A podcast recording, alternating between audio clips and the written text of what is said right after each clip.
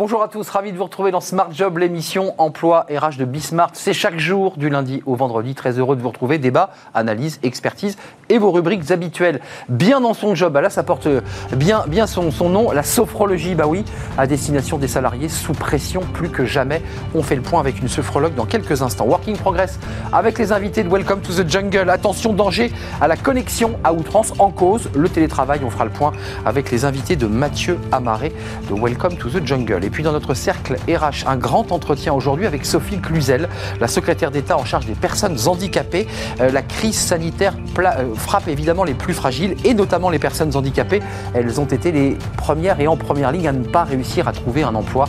On fera le point dans quelques instants avec la ministre. Et puis dans Fenêtre sur l'emploi, pour terminer notre émission, eh bien on s'intéresse euh, à travers un petit rayon de soleil peut-être au recrutement dans les néobanques. On fera le point avec un expert de cadre emploi. Tout de suite, notre première rubrique bien dans son job. Vous allez voir, on va se détendre.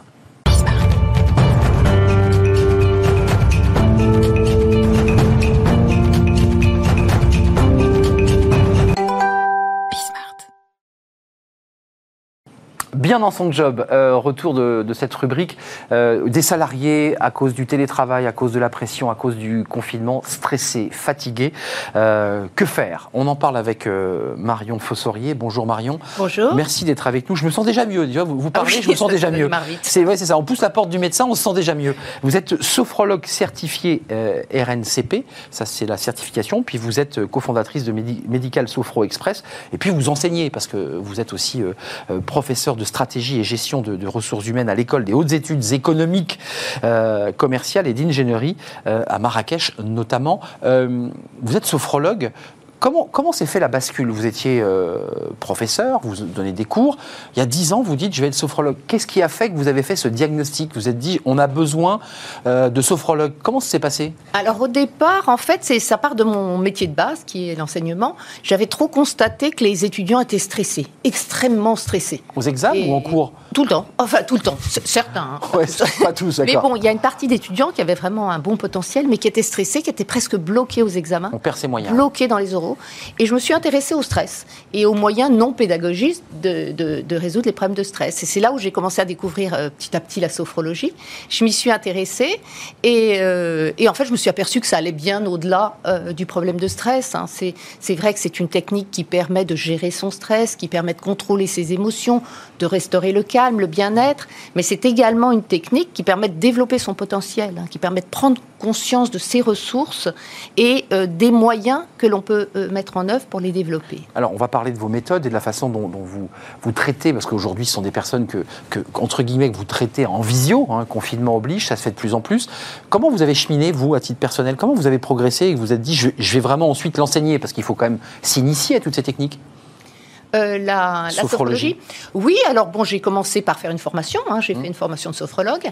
Et ensuite, bon, bah, j'ai commencé à faire des accompagnements. Au début, je faisais pas mal de préparation mentale pour les, pour les étudiants, pour les jeunes. Et puis après, euh, bah, je me suis intéressée au domaine médical. On a créé euh, Medical Sophro Express avec des sophrologues. Donc, on a créé des sophrologies, des messages sophrologiques en ligne pour les, pour les malades. Et puis, petit à petit, je me suis intéressée à, aux entreprises parce que, bon, les salariés sont quand même très stressés. Mmh. Aujourd'hui, comme vous vous l'avez rappelé, c'est encore pire. Plus que jamais, ouais. Plus que jamais. Donc il faut trouver des moyens qui vont les aider quand même à gérer leur stress avant qu'il ne dure. Parce qu'en fait, le problème du stress, c'est sur la durée. Le problème, c'est quand il s'inscrit sur la durée. Ça use, et voilà, avec l'intensité, ça épuise l'organisme et on arrive au burn-out parfois. Euh, sophrologie, c'est la science de la conscience heureuse. Euh, ces salariés, d'abord, il y a un entretien liminaire, j'imagine, avec eux pour essayer de les diagnostiquer, pour leur parler. Qu'est-ce qui en ressort avant d'entamer une, séance? Ils vous parlent un peu de, leur stress? Oui, alors en général, en entreprise, on travaille en séance collective. Donc en séance collective, on a un groupe et on a un objectif, une thématique, par exemple un accompagnement de 10 ou 12 séances sur la gestion du stress. Et là, évidemment, au début, il y aura un peu un dialogue sur justement leur situation de stress pour un petit peu les, les connaître.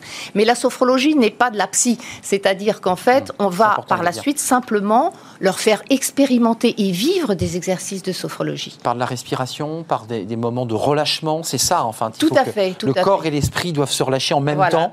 Oui. C'est ça Alors en fait, tout à fait. Hein. ce sont les trois moyens de la sophrologie. C'est la respiration contrôlée, c'est-à-dire que Euh, alors nasal, en général, on inspire avec le nez, on souffre avec la bouche. C'est pas complètement comme le yoga, bien que la sophrologie soit aussi inspirée du yoga.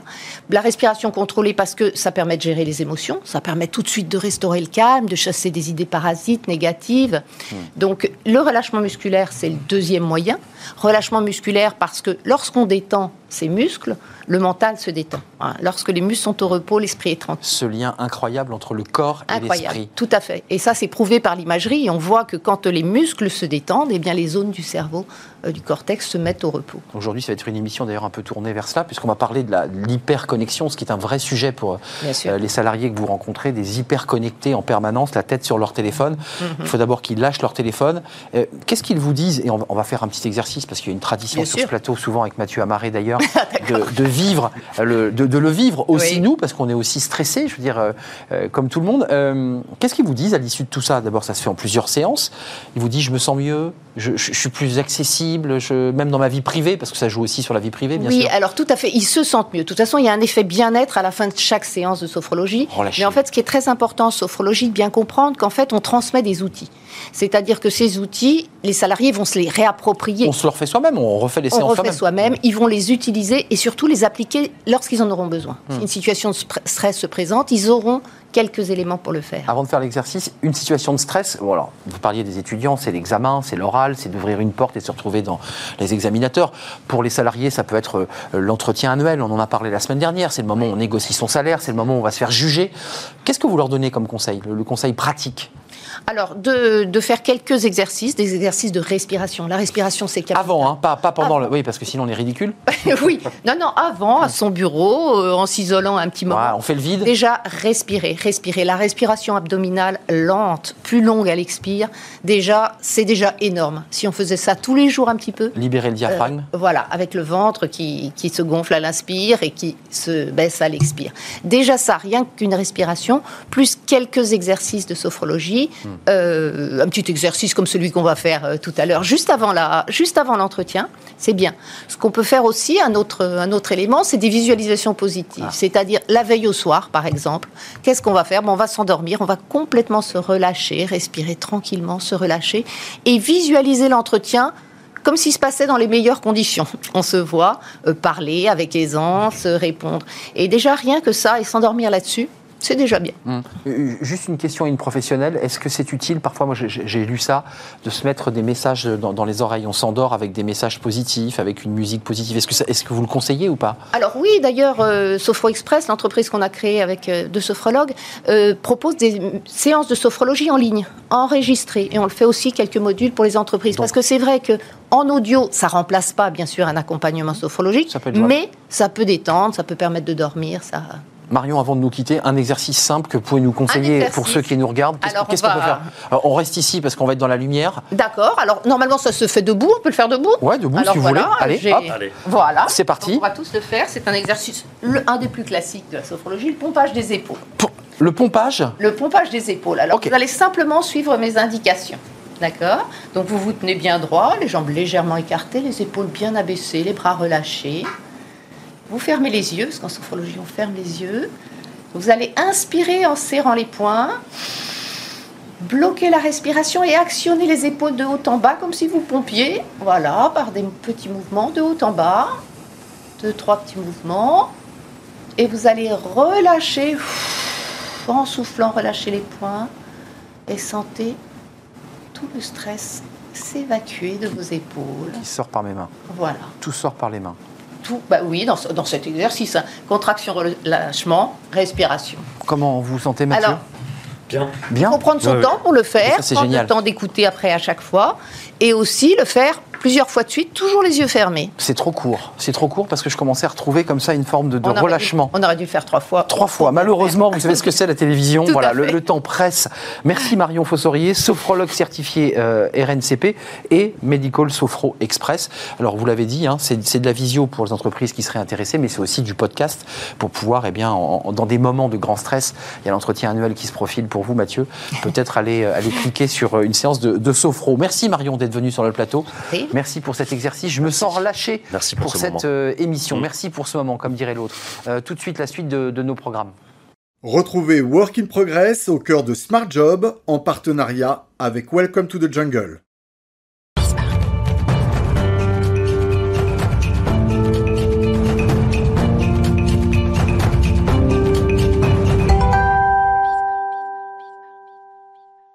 Working Progress avec les invités de Welcome to the Jungle et Mathieu Amaré qui est avec moi. Mathieu, on l'a vécu ensemble, on est un petit peu comme ça dans un encapsulement de l'émission autour du bien-être, autour de...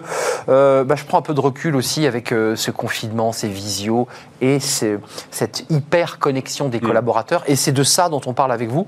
C'est l'infobésité. L'infobésité, alors on est un petit peu dans un mal à train, Arnaud. Euh, vous savez, en télétravail, on manque peut-être ce sas de décompression qui peut y avoir entre le trajet domicile le mmh. euh, boulot. Qui fait du bien. Euh, aujourd'hui, on est, on est un peu coincé à la maison avec nos appareils euh, connectés. Il est difficile de refermer l'ordi comme ça d'un coup sec le soir. Et ça amène énormément de questions en fait sur autour de ce fameux droit à la déconnexion qu'on va essayer de, de, détricoter avec ma première invitée, Caroline Sauvajol-Rialan. Bonjour. Bonjour, merci de votre invitation. Merci, merci de, de l'avoir accepté. Vous êtes gérant d'un cabinet de conseil qui s'appelle Socomot, mais vous êtes experte en infobésité. Euh, Caroline, on a, beaucoup parlé du, droit à la déconnexion, qui, rappelons-le, est un, principe hein, qui est inscrit dans, la loi, dans une loi de, euh, de 2007, euh, qui a été un peu rediscuté pendant ces accords tout récents sur le télétravail, dont on attend d'ailleurs un, guide de bonne pratique. On connaît le, principe du droit à la déconnexion, on connaît peut-être un peu moins son, exercice. Est-ce que vous pouvez nous peut-être nous expliquer les contours de ce droit à la déconnexion et surtout quelles obligations incombe aux, entreprises Bien sûr. Alors, la loi euh, prévoit pour les entreprises de plus de 50 salariés une obligation de respecter euh, les périodes de repos de ces salariés sans aucun contact avec son activité professionnelle. Euh, concrètement, la loi impose aux entreprises de négocier annuellement avec les représentants du personnel sur les modalités d'exercice de ce droit dans le cadre de la NAO. Euh, c'est une loi qui est non contraignante, c'est-à-dire que quand il n'y a pas, euh, on n'aboutit pas à un accord, la loi prévoit simplement l'obligation pour les entreprises de signer une charte. Euh, et puis des actions de formation également sont prévues par la loi. Donc on est vraiment dans la soft law. Est-ce que vous avez des chiffres? On est dans la soft law, mais on est peut-être aussi dans une absence euh, totale de responsabilité des entreprises vis-à-vis de ce droit à la déconnexion. Euh, juste un, chiffre hein, que j'ai, vous allez peut-être le, euh, le confirmer. 41% des entreprises n'ont mis aucune action en place, 23% seulement auraient mis en place une charte. Est-ce que, est -ce que vous confirmez ces chiffres? Alors, euh, en fait, tout dépend de quelle charte on parle. Pour moi, 80% des entreprises n'ont pas mis en place le droit à la déconnexion. Euh, la, majorité des entreprises ont signé une charte euh, toute simple en deux paragraphes avec un principe de respect de la loi et une obligation pour les managers de, respecter le droit à la déconnexion de leurs salariés. On sait concrètement, bien sûr, que ce type de charte ne sert strictement à rien et ne change absolument rien aux pratiques professionnelles, bien sûr. Hein D'accord. Euh, euh, en fait, 82% des entreprises n'ont notamment pas défini de plage horaire pendant lesquelles le salarié est joignable. Et je crois qu'aujourd'hui, c'est, cet enjeu-là qui est euh, majeur avec, avec le télétravail. Que le, que le, principe du droit à l'expression dont on entend parler beaucoup hein, et, quitter une pierre angulaire, encore une fois, des accords de télétravail, c'est juste pour faire joli? Alors c'est juste pour faire joli, je ne crois pas. Je crois qu'il y a encore plus, avec la crise sanitaire que nous traversons, euh, des enjeux autour de la conciliation vie personnelle et vie professionnelle. Pourquoi? Bah, Parce que euh, en télétravail, on est encore plus tenté de travailler davantage. D'ailleurs, c'est pas qu'une tentation. On savait avant la crise qu'en télétravail, on travaillait 20% de plus. Euh, désormais, on sait que le télétravail du printemps, pendant le télétravail du printemps, on a travaillé 4 heures de plus par semaine. Donc euh, voilà, toutes ce, euh, ces heures de travail supplémentaires, euh, cette joignabilité permanente, tout ça, ça génère bien sûr une fatigue importante, ça hmm. génère aussi une baisse de productivité pour les entreprises. Pourquoi? Parce que cette joignabilité permanente est responsable d'interruptions qui sont trop nombreuses et qui viennent euh, nous gêner dans nos tâches de fond. Euh, ces connexions permanentes aussi sont responsables d'un stress, d'une baisse de satisfaction au travail et euh, aussi d'une augmentation de l'agressivité dans les relations de travail. Donc il y a des enjeux qui sont, qui sont importants. Mais Caroline, c'est le verre à moitié plein, le verre, à moitié vide, parce que sur ce plateau aussi, des, cadres nous, nous, disent que le télétravail pour eux c'est le bonheur, que c'est une manière euh, plus agréable de travailler. Des études comme celle de la NDRH expliquent que la productivité n'a pas été impactée par le télétravail. Euh, c'est compliqué. Pour ce qui est de l'infobésité, juste une question simple. Euh, est-ce que ça ne fait pas aussi appel au bon sens d'un collaborateur de se dire, euh, comme un peu pour les enfants, bah, on leur retire la console euh, à 18h et un collaborateur, c'est pareil. Est-ce qu'il faut des chartes? Est-ce qu'il faut des lois? Est-ce qu'il faut des règles? Alors, je ne partage pas votre avis. le temps, c'est un bien commun. ça veut dire quoi? Ça veut dire que, voyez, quand aujourd'hui les cadres qui sont ambivalents hein, par rapport à ces questions. 10, par exemple, moi, je veux travailler quand ça m'arrange euh, euh, parce que je suis autonome dans mon travail et, euh, par exemple, m'occuper des enfants à 16h30. Le risque qu'il y a derrière ça, c'est qu'ils se remettent à travailler à 21h quand les, justement les enfants sont mm. couchés et qu'ils du coup imposent leurs horaires de travail aux autres personnes de l'équipe sur des horaires qui sont justement en dehors des heures de travail classiques. Donc le risque, il est, euh, il est très important. Hmm. Euh, je crois qu'il est important de revenir à des horaires de travail plus classiques, comme le font d'ailleurs euh, les anglo-saxons de manière assez majoritaire. C'est intéressant de voir qu'en France, on est tout à fait contre la coupure des serveurs, alors que dans les pays anglo-saxons, c'est quelque chose qui se fait très couramment et qui est très très bien, très très bien vécu. Justement. Et puis simplement pour vous répondre par rapport aux jeunes, il faut quand même savoir que les jeunes sont particulièrement soucieux euh, de faire respecter euh, leur vie personnelle euh, et, que ça devient un argument de marketing RH pour les entreprises hmm. de respecter effectivement bah, les horaires de travail classiques pour leur permettre d'avoir une vie en dehors du temps de travail. Justement, Caroline, vous, euh, vous, euh, vous dites extinction euh, des, des serveurs. Et vous l'avez dit, nous, sommes, nous sommes otages hein, de notre hyperconnectivité, nous sommes otages mm. de l'attention qu'elle suppose aussi entre un ordinateur, un téléphone portable, etc. Moi-même, le premier, hein, j'ai du mal aussi à, à, me déconnecter à la maison, puisque voilà, je suis paré à, à, toutes les notifications, que ce soit sur les réseaux sociaux ou les outils collaboratifs en entreprise. le cadre contraignant, à part une charte, à part un droit, à part une loi, comme disait Arnaud, c'est aussi carrément voilà, la rupture, l'extinction des serveurs. Ce que fait Volkswagen aussi euh, en Allemagne, vous citez le Royaume-Uni. Quelles autres bonnes pratiques les entreprises peuvent mettre en place euh, de manière un peu contraignante? Eh ben, par exemple, fixer un délai de réponse euh, au mail pour l'interne de hmm. minimum 24 ou 48 heures. Pourquoi? Pour remettre de la temporalité dans les échanges, pour éviter que, de manière collective, on considère que le délai de réponse, c'est trois heures à un mail, et du coup, mettre tout le monde en situation d'être collé à sa boîte mail toute la journée encore une fois, au détriment euh, des tâches de fond. Donc, remettre, voyez, de la temporalité dans les échanges, ça me semble extrêmement important, extrêmement utile. Et pour rebondir sur la loi, euh, vous le savez sûrement, mais si, le droit à la déconnexion est une exception française, il n'en demeure pas moins qu'il y a quand même une proposition de loi en Belgique. Il y a euh, un projet de loi, puisque le Luxembourg va voter une loi similaire au premier semestre 2021. Donc il y a quand même, les enjeux sont réels. Hmm. Le rôle du manager là-dedans, c'est le rôle du manager là-dedans, c'est aussi un, c'est aussi un devoir d'exemplarité. C'est à lui de, de, fixer le cap, de d'aider ses équipes à gérer les notifications, à gérer leur temps, etc. C'est lui qui doit montrer l'exemple. Bien sûr, le, rôle du manager, il n'est pas simple, hein. il, est, il, est, très compliqué avec les injonctions euh, paradoxales euh, de disponibilité permanente de la direction. En même temps, euh, ses collaborateurs, c'est très compliqué. Néanmoins, je, je, crois que voilà, il y a deux questions pour le manager. Il y a une question sur l'autonomie, c'est-à-dire qu'est-ce qui peut être fait par rapport à un poste de travail en autonomie, où chacun peut gérer ses horaires comme il l'entend, à condition de ne pas imposer aux autres ses propres horaires. Ça veut dire notamment de ne pas demander euh, des choses aux autres en dehors des heures de travail. Et l'autre enjeu, c'est bien sûr comment on fait pour travailler en mode collaboratif, c'est-à-dire comment on fait pour travailler ensemble. Et là, effectivement, il faut également se fixer des règles. Quels sont les outils qu'on utilise? À quel moment, pourquoi faire sur les usages? Et donc derrière, vous voyez, ces enjeux-là euh, pour le manager, il y a bien sûr des enjeux pour lui de régulation, mais aussi des enjeux de formation. Mmh. Il faut que tout le monde soit formé aux outils. Et aujourd'hui, on a quand même beaucoup de retard, en particulier en France. Juste un mot, euh, Caroline, l'ANI a été euh, validé, alors il n'est pas contraignant, euh, il n'est pas obligatoire, cet accord national interprofessionnel. Pensez qu'il peut aussi réglementer, en tout cas encadrer ce télétravail? Je, ne crois pas. Apparemment, on est dans quelque chose qui va être euh, peu, peu normatif, peu prescriptif. Néanmoins, je, vois que dans ce qui a été, euh, ce sur quoi les organisations euh, se sont mises d'accord à la quasi-unanimité le 26 novembre dernier, c'est quand même l'idée que euh, l'employeur doit vraiment respecter ce droit à la déconnexion. Euh, donc, même si on reste, euh, vous voyez, dans des mesures qui sont non contraignantes, on voit bien que cette question-là, c'est une question qui est centrale aujourd'hui. Alors, je crois que la solution, elle est aussi locale, c'est-à-dire que chaque entreprise doit trouver, en fonction de son métier, en fonction de ses clients, activité internationale ou pas, par exemple, évidemment, ça change beaucoup de choses, doit trouver ses solutions au niveau local.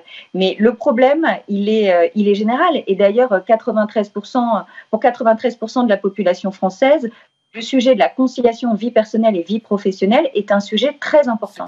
Merci Caroline, merci Caroline Sauvajol-Rialan, experte sur l'infobésité.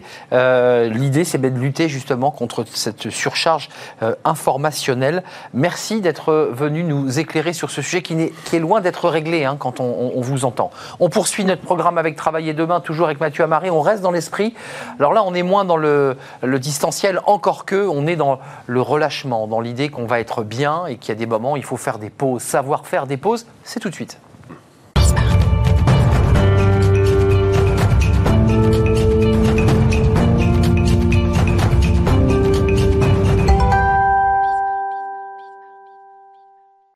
Voilà, travailler demain avec Jérémy, euh, non pas Jérémy Cléda, Mathieu Amaré, mais qu'est-ce que c'est que Mais vous avez vu Je... Bah, c'est quand, même pas même. Mais non, c'est pas pareil. Attention, euh, on va s'intéresser à un sujet très intéressant. Alors pour le coup, sur le bien-être des salariés, on a parlé de la déconnexion, la difficulté d'ailleurs de se déconnecter. Hein, nous disait votre invité précédente. Là, c'est des moments de pause. Ce sont des parenthèses dans la journée où on s'autorise un moment de repos. C'est une retraite et la retraite dans la sieste. Euh, on va en parler avec Camille Desclés. Camille, bonjour. Est-ce que vous nous entendez? Très bien, bonjour. Bonjour, vous êtes cofondatrice de Nap and Up, donc spécialiste de la micro-sieste euh, en entreprise. En gros, c'est une solution pour démocratiser la sieste parmi euh, euh, les entreprises de toute taille d'ailleurs. Hein. Je crois que ça a été créé en, en, 2016. Depuis, vous avez, un peu fait du chemin, vous avez plusieurs clients, etc. On parlait de droit à la déconnexion dans, le, dans la séquence précédente. en quoi la sieste permet justement euh, euh, ce, droit, euh, ce droit à la déconnexion Est-ce que est-ce que c'était quelque chose qui était aussi au, cœur de la création de, de votre entreprise? Un des enjeux en tout cas Complètement, complètement. L'idée, c'est vraiment de, de, proposer un petit sas de décompression et de déconnexion aux salariés, aux collaborateurs, pour qu'ils puissent voilà, souffler, prendre quelques instants sur leur journée de travail pour recharger leur batterie. Peut-être que je peux commencer par redéfinir ce qu'on appelle réellement une micro-sieste. Mhm. c'est une sieste de courte durée qui dure entre 5 et 20 minutes.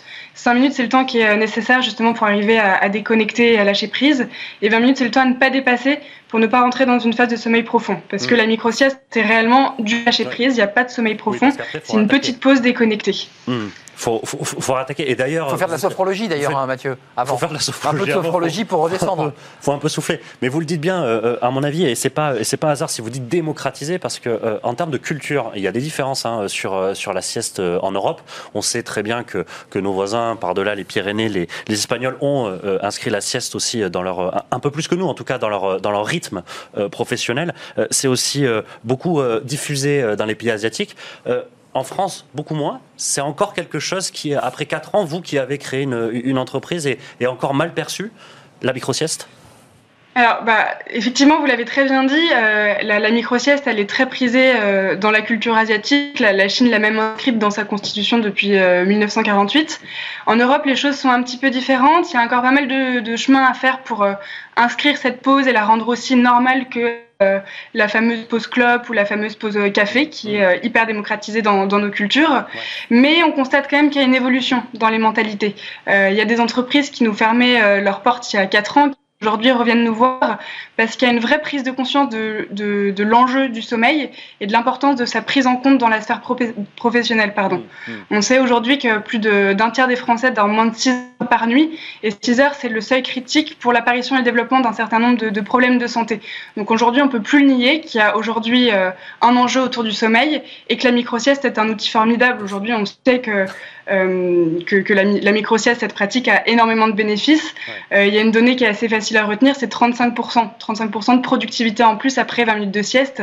Ça a également un impact sur la créativité, la vigilance, la mémoire. Mm. Donc voilà, aujourd'hui, on a, on a ces deux sujets mis en parallèle, le sommeil et la dette de sommeil qui est accumulée tous les jours, et à côté de ça, la micro-sieste qui est un outil formidable et plein, de bénéfices. C'est sûr qu'il n'y a pas de surprise. Quoi. Pour faire une sieste, il faut complètement déconnecter, se mettre en mode avion. On n'est pas soumis à la gestion des, notifications, euh, comme on en parlait avec, Caroline dans la séquence précédente. Je parlais d'une solution de, de Nap and Up, euh, Camille.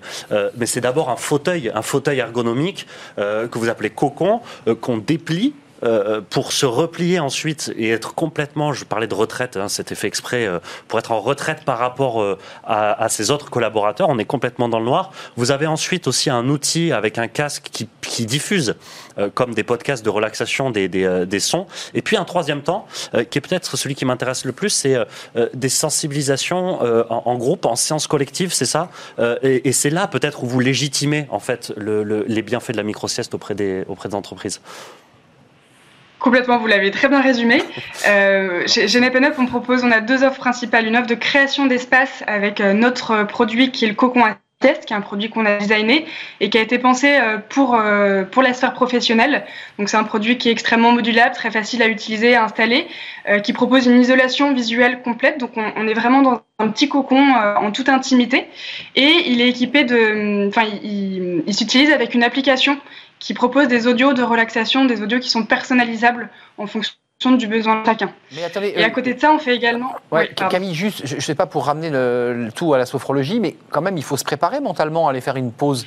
Euh, je on ne peut pas quitter une réunion où on vient de se, se, tendre avec son N plus 1 et puis se dire tiens, je vais faire ma sieste. Ça ne marche pas. Il faut quand même un moment de, de redescente. La mm. sophrologie peut aider à ça, non? Je, vous donne un, Tout à fait. élément de. Les, les, audios qu'on propose sont des audios de sophrologie. Donc c'est vraiment un accompagnement par la voix qui vous aide à déconnecter, à lâcher prise. Et c'est tout l'intérêt des audios parce qu'il y a il y a le cocon qui est une chose qui permet de, de, se mettre dans un, un petit cocon et de, de, de, décompresser en toute sécurité, en toute intimité. Mais effectivement, les audios sont là pour nous aider à nous mettre en condition, faire abstraction de l'environnement qui nous entoure, pour euh, lâcher prise et récupérer dans de bonnes conditions. Et les audios, on les a, on les a développés en partenariat avec euh, des sophrologues notamment. Merci. Merci. Euh, vous aviez une dernière question, peut-être, Mathieu. Je vous ai bah, par de la bouche. Oui, non, non. Je voulais parler des, des barrières culturelles pour, enfin, pour un, prolongement de votre question. Qu'est-ce qui reste en fait à, à, à, passer comme écueil hein, pour, pour, pour, démocratiser la, la micro-sieste en entreprise? Parce que, comme le disait Arnaud, il, y a, il faut s'y préparer à la sieste, mais il faut aussi les, légitimer les, les 20-35 minutes qu'on a passées où on voyait, euh, bah, où bah les autres nous voyaient dormir, etc. Et puis revenir à son bureau et, et dire, et hum. justement légitimer le fait que. Faut l'assumer, quoi. Dans deux heures, on sera plus productif que son voisin, quoi. Réponse courte. Complètement. Complètement, et c'est un, un, énorme enjeu, et c'est pour ça qu'on a, on a l'offre de création d'espace, mais on a aussi toute une offre de sensibilisation, parce qu'on sait très bien qu'aujourd'hui, juste mettre en place un espace de sieste, ça suffit pas, et qu'il faut pouvoir sensibiliser et euh, communiquer autour de cette pratique. D'une part, pour déculpabiliser les gens, parce qu'aujourd'hui, c'est tout à fait normal euh, d'avoir euh, un coup de fatigue sur sa journée de travail. Il faut savoir que la sieste, ça vient du latin sexta, qui veut dire sixième heure après le début d'activité. Donc c'est inscrit dans notre cycle biologique qu'on a un coup de fatigue après six heures d'activité. Et en plus, en général, la digestion vient rajouter de la fatigue dessus. Donc voilà, c'est tout à fait normal. Arrêtons de culpabiliser et prenons cette pause qui a tant de bénéfices. Et, euh, aujourd'hui, notre offre de sensibilisation, elle est là pour ça. On, intervient sur le terrain, en entreprise, pour échanger euh, avec, euh, avec les équipes, les collaborateurs, pour expliquer d'une part l'importance du sommeil et les bienfaits d'une micro-sieste. Et souvent, en fait, le fait qu'on soit, euh, qu'on soit un acteur extérieur qui intervient au sein de l'entreprise, ça permet de légitimer la démarche. Et, euh, et l'installation d'un espace doit vraiment aller de pair avec cette action de sensibilisation et, et, de démocratisation. Merci beaucoup, merci Camille. Euh, le cocon. Euh, moins bête, hein. Et moi, c'est vers 13h, donc le moment où je vais faire ma petite sieste. Tout merci. À quand on va faire la sieste. Hein. Exactement, on fera une petite pause. Et puis en plus, on a été doté d'éléments de sophrologie tout à l'heure. Donc on va arriver dans ce moment vraiment avec bonheur fondatrice de Nap Up, le cocon, qui est une espèce de petit lit euh, dépliable, et puis aussi un travail de service auprès des entreprises et de pédagogie. Merci à vous Camille. Euh, la suite de notre programme, c'est le cercle RH avec un grand entretien avec la secrétaire d'État euh, auprès du Premier ministre en charge des personnes handicapées. Sophie Cluzel est avec nous.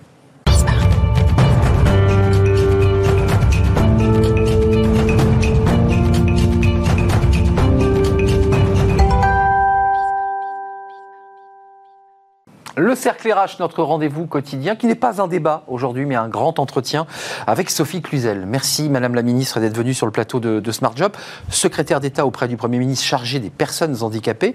Vous avez été reconduite dans votre fonction euh, lors du, mhm. précédent remaniement. Euh, d'abord, l'actualité, parce que l'actualité, elle est pour tous les ministres, de près ou de loin, le confinement, la crise sanitaire, euh, de votre fenêtre en direction des personnes handicapées. J'ai le sentiment que ces personnes, aujourd'hui, euh, comme les précaires d'ailleurs, ont été victimes plus que les autres euh, de difficultés d'accès à l'emploi. On, était passé sous, la barre des 500 000 demandeurs. Et puis avec la crise sanitaire, on s'aperçoit bien que les demandeurs d'emploi et les personnes handicapées eh bien, peinent à trouver un job. Vous le constatez ça? Alors on fait tout pour euh, justement que ça ne soit pas une variable d'ajustement, hein, les personnes eh handicapées dans cette crise économique. C'est pour ça que tout le gouvernement est mobilisé. C'est pour ça que Jean Castex a fait un comité interministériel du handicap pour mobiliser l'ensemble du gouvernement, pour que justement les personnes en situation de handicap, leurs aidants, ne soient pas impactés plus fort que les autres Français par cette crise. Mais elles le sont quand même. Alors elles le sont, si vous voulez, dans le sens où euh, les maintiens dans l'emploi sont très importants. Il ne faudrait pas justement que ce soit ces premières variables d'ajustement. Elles le sont aussi parce que euh, le recrutement, évidemment, fléchit hein, partout. Hum. C'est pour ça qu'on s'est mobilisé vraiment fortement. On y reviendra peut-être, mais le plan de relance, c'est un plan de relance inclusif avec des, des, des millions d'euros, un fléchage. un fléchage. Euh, peut-être que je peux le déployer, hein, c'est-à-dire qu'en fait, il y a, l'aide au poste, comme pour tout un chacun, surtout pour les, jeunes hein, qui avaient été fortement posés. Eh bien, qu'est-ce que j'ai fait immédiatement, justement lors du remaniement, et je suis revenu euh, euh, dans cette mission si importante. Je vous rappelle que le handicap est priorité du quinquennat, mm, mm. qu'Emmanuel Macron l'a fortement inscrit ainsi, que je suis rattaché auprès du Premier ministre. Donc, qu'est-ce qu'on a fait? Les 4 000 euros d'aide au poste, c'est quel que soit l'âge de la personne en situation de handicap. Quel que soit l'âge du demandeur d'emploi en situation de handicap, l'État, l'employeur peut avoir 4 000 euros d'aide au poste, 8 000, euros pour l'apprentissage. C'est ce que je voulais vous dire. L'apprentissage est un levier formidable d'acculturation, justement, de, cette montée en compétences indispensable aussi pour les personnes en situation de handicap. Alors, un chiffre, celui-ci, il, est, euh, j'allais dire, impressionnant. 80% des, handicaps sont invisibles, il faut le préciser, mm. euh, et seulement 2,5% des travailleurs handicapés se déplacent en fauteuil roulant. C'est-à-dire qu'on a des clichés sur le handicap, euh, handicap mental, chaise roulante, trisomie. 80% ne se voient pas. Mhm. Euh, comment vous faites, vous, euh, la ministre, la secrétaire d'État, déjà très engagée avant de faire de la politique sur ces questions à travers des associations, à travers votre vie personnelle?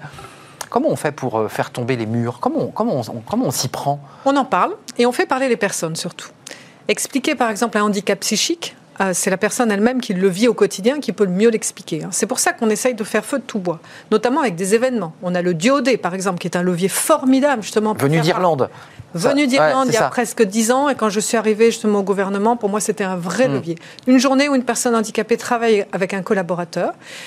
C'est une façon de pouvoir parler au sein de l'entreprise du handicap, c'est une façon de pouvoir comprendre qu'est-ce que sont justement les handicaps. Et je voudrais rappeler aussi que 80% des handicaps s'acquièrent au cours de la vie. Bien sûr, accident de la vie. Accident de la vie. Bien sûr. Donc ces, handicaps invisibles, il faut en parler. C'est par exemple une surdité, c'est invisible. Je vais vous donner un exemple. dans un grand magasin de bricolage, une personne sourde embauchée, qu'est-ce qu'ils ont décidé de faire ensemble? Mettre dans son dos, je suis sourde, ne me criez pas dessus, faites le tour, je vous servirai beaucoup mieux. C'est une façon de dédramatiser les handicaps, c'est une façon d'en parler, vraiment, euh, et quoi de mieux que les personnes elles-mêmes pour en parler? Alors, euh, il y a eu cette semaine du, handicap, du 16 au 22.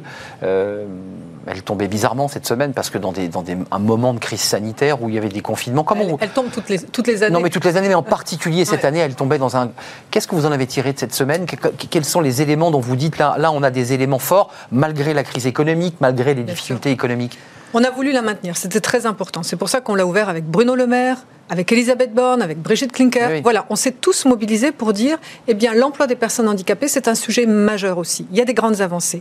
Il y a des, entreprises qui se sont engagées, puisque euh, j'ai réussi à faire signer plus de 140 entreprises maintenant le manifeste inclusion, avec 10 engagements très précis sur l'apprentissage, sur la formation, sur le numérique, l'accessibilité numérique des personnes en situation de handicap. Donc ça a été un moment justement pour les remotiver, leur rappeler leurs engagements, c'est bien beau de signer, mais après, derrière, il faut s'engager. Et puis, nous avons continué à signer. Et ça a mobilisé les employeurs. Nous avons pu aussi faire de la pédagogie sur les annonces, parce que les chefs d'entreprise ont été noyés d'informations pendant ce plan de relance, noyés, ils le sont encore. Donc il fallait pouvoir sur leur plein rappeler, de sujets, c'est vrai. Exactement, leur rappeler ces 4 000 d'aides au poste, ces 8 000 euros mm. d'entreprise, ce, job coaching qu'on est en train de monter, l'emploi accompagné qui est encore très mal connu. L'État, la GFIP qui vont venir euh, placer le collaborateur dans des bonnes conditions, rassurer les salariés Voilà, l'État finance, mais ce sont des, associations expertes dans l'accompagnement de certains types de handicap, le handicap psychique par exemple, vient accompagner la personne, mais surtout le collectif de travail. Parce qu'il y a encore le handicap fait peur pour beaucoup de collaborateurs. Psychique notamment, si je peux me permettre. Psychique, parce que c'est invisible mm, et donc parfois mal compris. Donc là, c'est du job coaching qui est pérenne, gratuit pour l'entreprise, réactivable autant que de besoin, quand il y a des baisses par exemple de régime ou qu'un collaborateur change, etc. Donc on est aux côtés en même temps des personnes et en même temps euh, de l'écosystème du travail. Rappelons que la règle, c'est 6% de personnes mhm. handicapées euh, dans des entreprises de plus de 20 salariés. Nous avons progressé depuis 2000 2005, c'est incontestable, qui était une loi importante, il y en a eu d'autres. Euh, on n'y est pas, hein, c'est 3,9%. C'est pas assez vite, hein, ça date depuis 87. 87, nous sommes d'accord. 30 ans après, 3,9% dans les entreprises. Mais ça a progressé légèrement. Ça a progressé beaucoup, il y a eu un grand coup d'accélérateur depuis 5-6 ans, avec une prise de conscience que handicap peut égaler performance, productivité, changement ça, on l'entendait pas ça avant. Non, on l'entendait pas. Hum. Et donc moi, je me suis vraiment euh, attachée à ce que les entreprises parlent, celles qui l'ont déjà fait, celles qui ont basculé hum. justement. Témoignent de leur expérience. Pour donner envie, pour, pour embarquer vraiment les autres. Je vais vous donner un exemple. On a signé encore pendant cette semaine européenne avec un chef d'entreprise, la BPE, la Banque Postale Privée, pour ne pas la nommer. Le chef d'entreprise, Jean-Marc Ribes, s'est engagé à un recrutement sur deux sera en situation de handicap. Il a une vingtaine de recrutements à faire sur les deux ans. Donc bac plus 5, bac plus 5, minima. Qu'est-ce qu'il a fait? Il faut qu'on trouve ces, CV de personnes handicapées. C'est ça qui est compliqué. Hein. C'est ce qu'il me dit, sourcing, sourcing, sourcing. J'allais venir. Il a embauché une personne en situation de handicap qui a un réseau extraordinaire pour s'occuper justement d'aller chercher des CV en situation de handicap capés, diplômés, et c'est ce que me disent tout le temps les chefs d'entreprise. Où sont-ils? On va vous aider à les trouver. Une double question, mais je n'oublierai mhm. pas ma question sur l'État et les, et les, pouvoirs publics et les collectivités qui sont peut-être de moins bonnes élèves que le privé. Au contraire, euh, au contraire. Bien non, j'avais l'impression que c'était plus compliqué. Non, 3,9 dans le privé, 5,9 dans, dans, la fonction Donc, publique. Tout près, du, tout près des 6%. Dans la fonction publique et dans la territoriale, ils sont déjà au-dessus de 6%.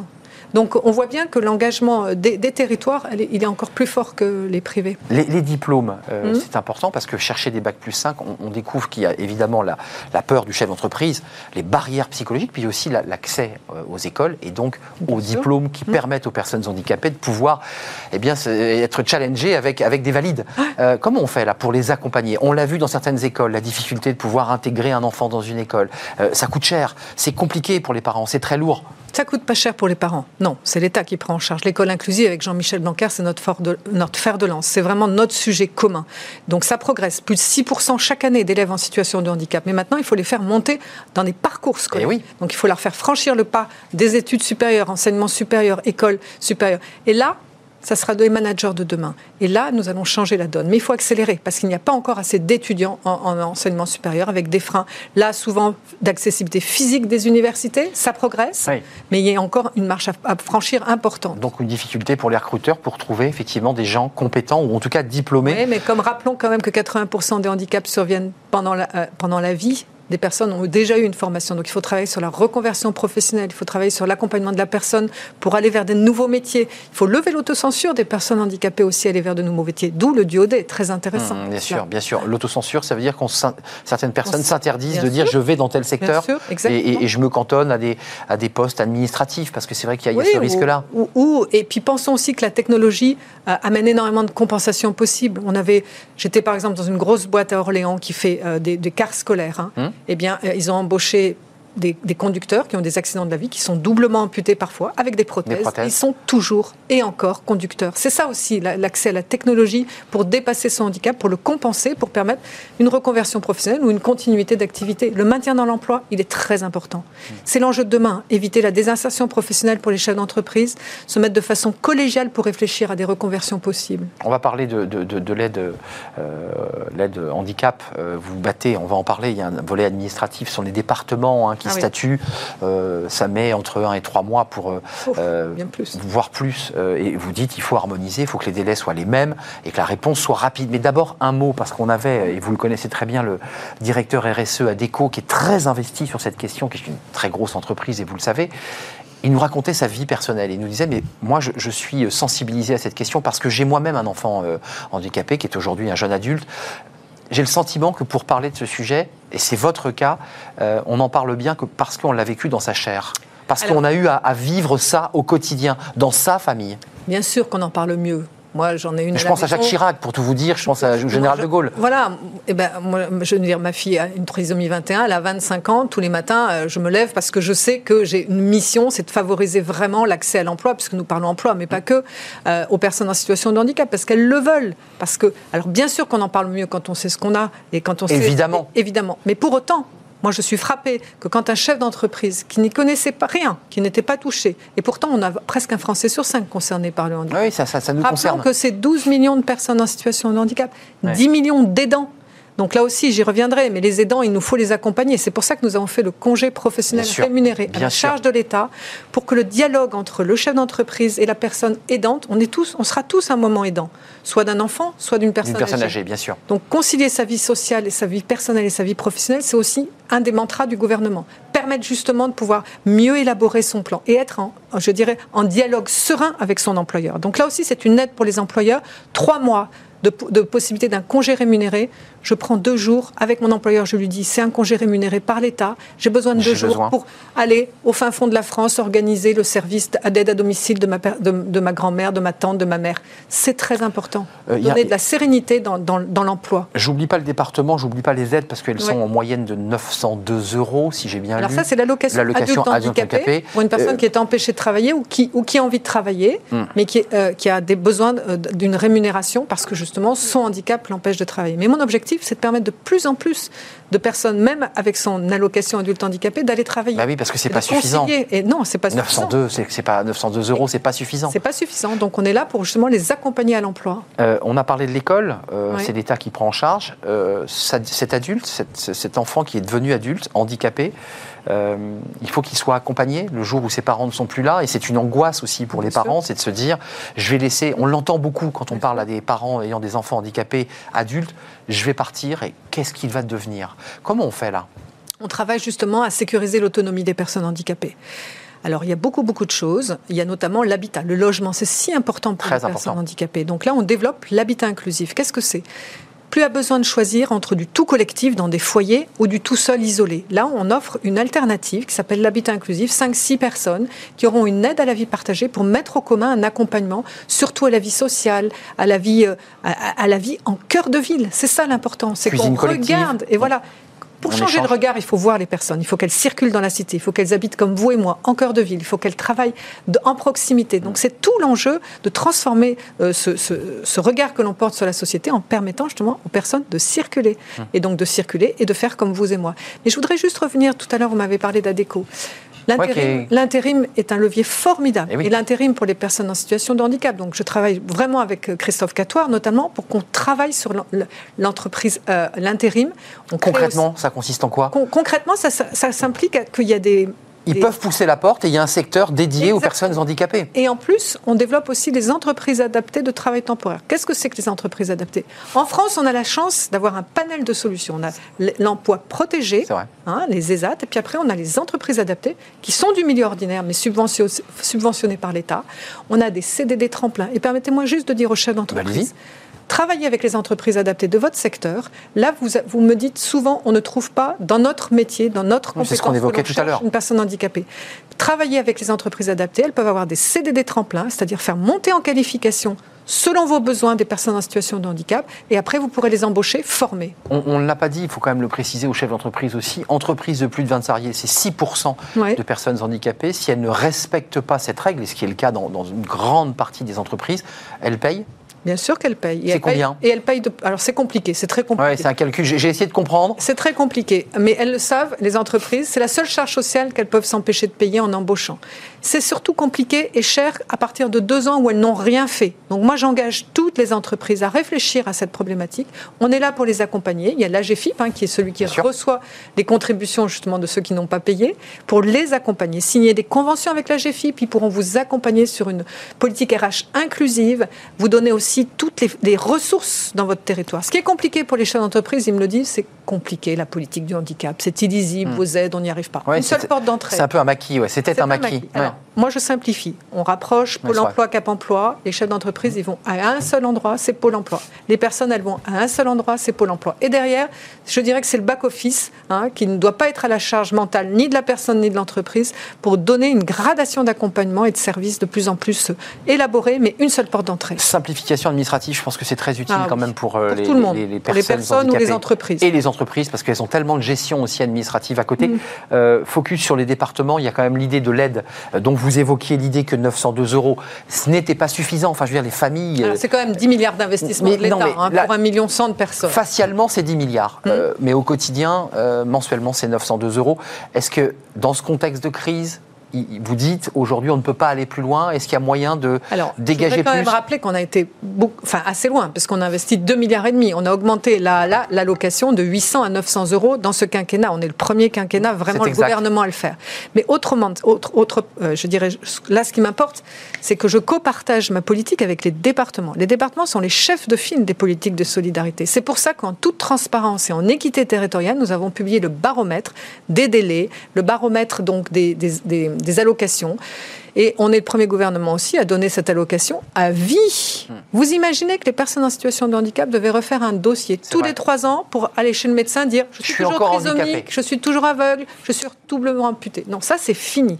Dès 20 ans, si la, personne est dans ce cas-là, elle aura son allocation à vie. Elle est différentielle. Donc de toute façon, si elle reprend du travail, ce n'est pas un coût pour, pour personne, elle est différentielle. Elle sera cumulable? Elle est différentielle, avec les revenus, mais par contre, il y a un plafond très intéressant quand même pour permettre justement ce retour à l'emploi. Hum, parce qu'il faut quand même préciser pour ceux qui nous regardent et les parents aussi, c'est que parfois ce sont des emplois euh, au SMIC et il faut pouvoir, pouvoir l'accompagner avec cette aide, même si elle est, et j'imagine, capée, en tout cas, euh, il faut pouvoir avoir un accompagnement. C'est 1200 euros, c'est compliqué aussi pour une personne handicapée de, se déplacer. Très important, vous l'avez dit, c'est la formation et la qualification. Parce que dans les demandeurs d'emploi, dans les 500 000, presque 70% sont à bac ou bac ou infrabac. Donc mon, mon objectif, c'est de chercher justement les financements avec le, plan d'investissement des compétences pour vraiment qualifier mieux les personnes. Et c'est pour ça que l'apprentissage, c'est quel que soit l'âge de la personne handicapée. Donc je m'adresse aux chefs d'entreprise, là, réfléchissez, 8 000 euros, quel que soit l'âge d'une personne handicapée, on va vous aider et, vous nous aidez aussi à faire monter en qualification les personnes handicapées. Avant de nous quitter, euh, j'évoquais votre situation personnelle. Euh, il y a aussi un devoir d'humanité, d'humanisme. C'est un élément aussi que vous devez avoir avec un chef d'entreprise. Ça contribue à une politique RSE. C'est un, vilain, c'est un vilain mot le RSE, mais c'est une politique d'humanité, du vivre ensemble. C'est de ça dont il est question. Mais c'est pour ça que ces chefs d'entreprise se sont engagés dans le manifeste inclusion. C'est pour donner du sens à leur responsabilité sociétale des entreprises. Et là, je leur dis, vous vous avez un vrai levier. Réfléchissez. D'abord, c'est une, une, politique humaniste, mais au-delà de ça, c'est une politique de performance. Ça, vous y tenez beaucoup à cette, cette parce que quand vous transformez votre collectif et votre regard managérial, vous transformez au bénéfice de tous vos salariés. Hmm. Hein, et ça, c'est très important à leur dire, c'est un investissement sur votre politique RH. Quand vous dites la performance, c'est évidemment la, la, productivité au sens propre du mot, mais c'est aussi une manière de regarder différemment le handicap. Pour les valides, c'est une manière de devenir eux-mêmes des vecteurs, de dire, mais j'ai dans mon entreprise des personnes handicapées, ça se passe très bien, on est, on est, voilà, ça, ça fonctionne. C'est une fierté collégiale dans beaucoup d'entreprises qui se sont lancées.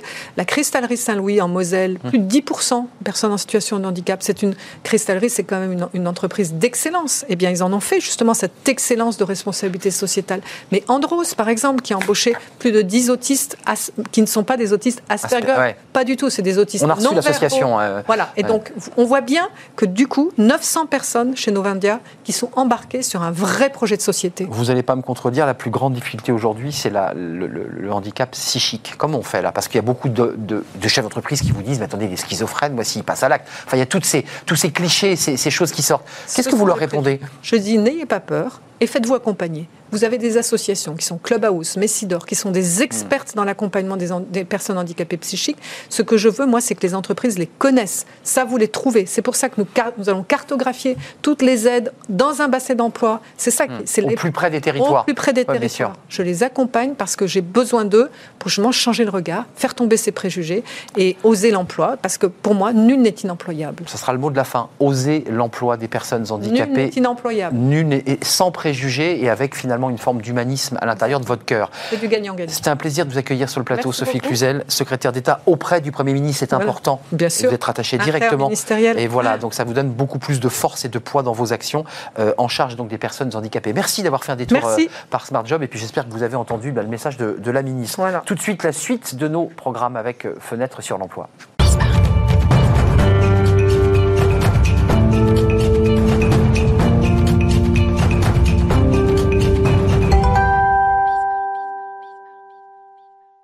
Fenêtre sur l'emploi pour terminer notre euh, émission avec euh, Sylvia Di Pasquale, rédactrice en chef de, Cadre Emploi, euh, confinée, donc qui, fait du, télétravail. On en parle beaucoup sur ce, sur ce plateau. merci Sylvia d'être avec nous. là, on n'aura pas une étude sur les, cadres, comme régulièrement Cadre Emploi nous en propose, mais un, focus. Alors c'est très intéressant. C'est un peu le rayon de soleil de la journée, c'est-à-dire qu'il y a des secteurs qui recrutent, notamment le secteur des néobanques. D'abord, Sylvia, les néobanques, c'est quoi? Oui, alors les, néobanques, ne pas confondre avec, euh, avec les, banques traditionnelles d'une part et euh, d'autre part avec les banques en ligne. Hein, c'est pas la même chose. moi, je vous parle des Nickel, N26, Revolut, euh, PixPay, Conto, MemoBank. Voilà, donc toutes ces, ces banques, c'est ces nouvelles générations de, de, banques digitales, souvent 100% mobiles, et qui viennent shipper des clients aux banques traditionnelles. Hein. Elles sont une petite quarantaine pour le moment, donc elles ont environ 10 ans d'existence. Elles ont 10 ans d'existence. Alors, euh, on va revenir euh, sur le focus de ces banques parce que c'est vrai qu'elles attirent de plus en plus de clients qui se disent après tout, moi j'ai été confiné donc j'ai pas pu aller voir mon agent bancaire parce qu'il y avait des horaires contraignants. Autant directement se mettre en direct en ligne, ça fera le même effet parce que c'est ça en fait qui pousse les clients à quitter leur banque traditionnelle. Ah, complètement. En fait, elles ont séduit une nouvelle clientèle qui euh, préfère se connecter depuis son smartphone et qui est surtout très attirée par euh, la rapidité des services hein, que proposent ces néobanques et que ne sont pas, enfin au niveau desquels ne sont pas encore les banques traditionnelles. Donc il y a la tarification attractive qui marche, mais aussi le fait de pouvoir ouvrir un compte très rapidement, de faire des virements depuis son mobile, de recevoir des notifications. Donc tout ça, ça les, ça les intéresse beaucoup. Il faut noter, il y a deux chiffres quand même importants. 9 clients sur 10 pour l'instant sont dans une banque traditionnelle, mais 60 70% des nouvelles ouvertures de comptes se font dans les banques, euh, dans ces néobanques. C'est ce que nous a dit un expert de KPMG qui a fait justement une étude toute récente sur les néobanques. Alors, euh, le rayon de soleil, c'est pas que les néobanques cartonnent, c'est qu'elles embauchent. Euh, il y a de l'embauche dans ce, dans ce secteur. Oui, tout à fait. Alors, on a décompté donc pendant notre enquête environ 400 euh, recrutements euh, prévus. Chez Nickel, c'est plus de 100 recrutements par an. Chez N26, on parle d'une centaine de recrutements, donc beaucoup à Berlin, mais aussi euh, ils ont besoin de francophones, donc ils vont encore staffer pour leur filiale française où il y a déjà 200 salariés. Memobank, 20 recrutements. Chez Conto, on en a compté 50 pour cette année, mais il y en aura aussi environ 150 pour 2021. Et je peux aussi vous parler des profils qui recherchent. Ouais, RH, il y a du RH, il y a du marketing et il y a de la tech aussi, j'imagine, qui sont des, quand même des banques qui recherchent beaucoup de, programmateurs, de techniciens informatiques. Absolument, développeurs front-end, back-end, développeurs mobiles sur iOS et, euh, et, Android, administrateurs système. Donc ça, ce sont effectivement les profils les plus traditionnels qu'ils euh, recherchent. Mais effectivement, j'ai pas bien entendu si vous le disiez, mais euh, profils pour les services support, donc le commercial, la compta, les RH, etc. Euh, il faut savoir que par exemple PixPay sont allés débaucher dans des startups comme euh, euh, Captain et Mano Mano parce qu'en fait ce qui m'intéresse beaucoup, c'est l'expérience de la croissance rapide. Ils sont en plein dedans. Bien sûr. Euh, un, mot, euh, Sylvia, c'est important parce que vous parliez des banques traditionnelles avec guichets qui sont pour certaines en grande difficulté. Je pense à la Société Générale euh, qui, a, qui vient de fusionner avec le, Crédit du Nord et d'autres banques qui disent qu'elles sont finalement en, surplus de salariés. et ce sont des banques aussi, j'imagine, qui inventent de nouveaux modèles. certaines néobanques sont adossées ou vont se faire racheter par des, des grosses banques, non j'imagine? Absolument, c'est bien sûr le cas. Elles sont en cours de rachat ou alors elles appartiennent à ces banques-là. Et c'est pour ça qu'en fait, ces, ces, néobanques, elles sont pas tout à fait intéressées par les profils de banques traditionnelles, mais quand même, elles s'intéressent notamment à des profils qui sont dans le réglementaire, euh, la conformité, la finance. Là, ils vont aller chercher des, seniors hein, dans ces, dans ces banques-là. Mais sinon, en fait, euh, avoir une expérience dans une néobanque, ça va servir plutôt à aller ensuite après dans ces banques traditionnelles qui se digitalisent de plus en plus vite. Hmm. Donc ça veut dire que pour certains collaborateurs, ceux qui vont aller sur les sites des banques que vous avez cités, bah, c'est presque un premier, un premier job et puis ensuite on va aller développer dans des très grosses banques euh, bah, le digital parce qu'on le voit bien, les grosses banques partent dans le digital. C'est tout à fait probable. C'est en tous les cas ce que nous disait euh, l'expert de KPMG, hein, Stéphane Dezé. Et il disait euh, allusion à cette, euh, ce rebond possible. Donc, un billard à trois bandes, c'est-à-dire qu'on est dans une banque traditionnelle, on a le courage d'aller dans une néobanque, on se forme et hop, peut-être après, un retour vers la banque traditionnelle à un poste un peu plus élevé. C'est ça, on apporte sa valeur ajoutée. en tout cas, ça bouge beaucoup dans le domaine de la banque. Dans le domaine des néobanques, vous l'avez entendu avec Sylvia Di Pasquale, on recrute 400 postes. Allez sur les sites de ces banques et peut-être allez-vous trouver votre bonheur. Merci Sylvia, rédactrice en chef euh, à Cadre Emploi. On se retrouve chaque lundi, en tout cas Cadre Emploi. Vous ou d'autres euh, collègues à vous pour nous parler eh bien, de, des différentes études et articles que publie le site de Cadre Emploi, car vous en êtes la rédactrice en chef. Merci à vous, merci de votre fidélité euh, pour cette émission tournée vers le bien-être et la sophrologie et l'emploi. Puis je n'oublie pas aussi en direction des personnes handicapées, puisqu'on en a beaucoup parlé. Je remercie Romain Luc à la réalisation, je remercie Fanny Griesmer pour son travail et sa disponibilité. Elle me parle dans l'oreille chaque jour. Et puis merci à toutes les équipes techniques, le son notamment, que je ne veux pas oublier. On se retrouve demain pour de nouvelles aventures. D'ici là, portez-vous bien. Bye bye, je serai là.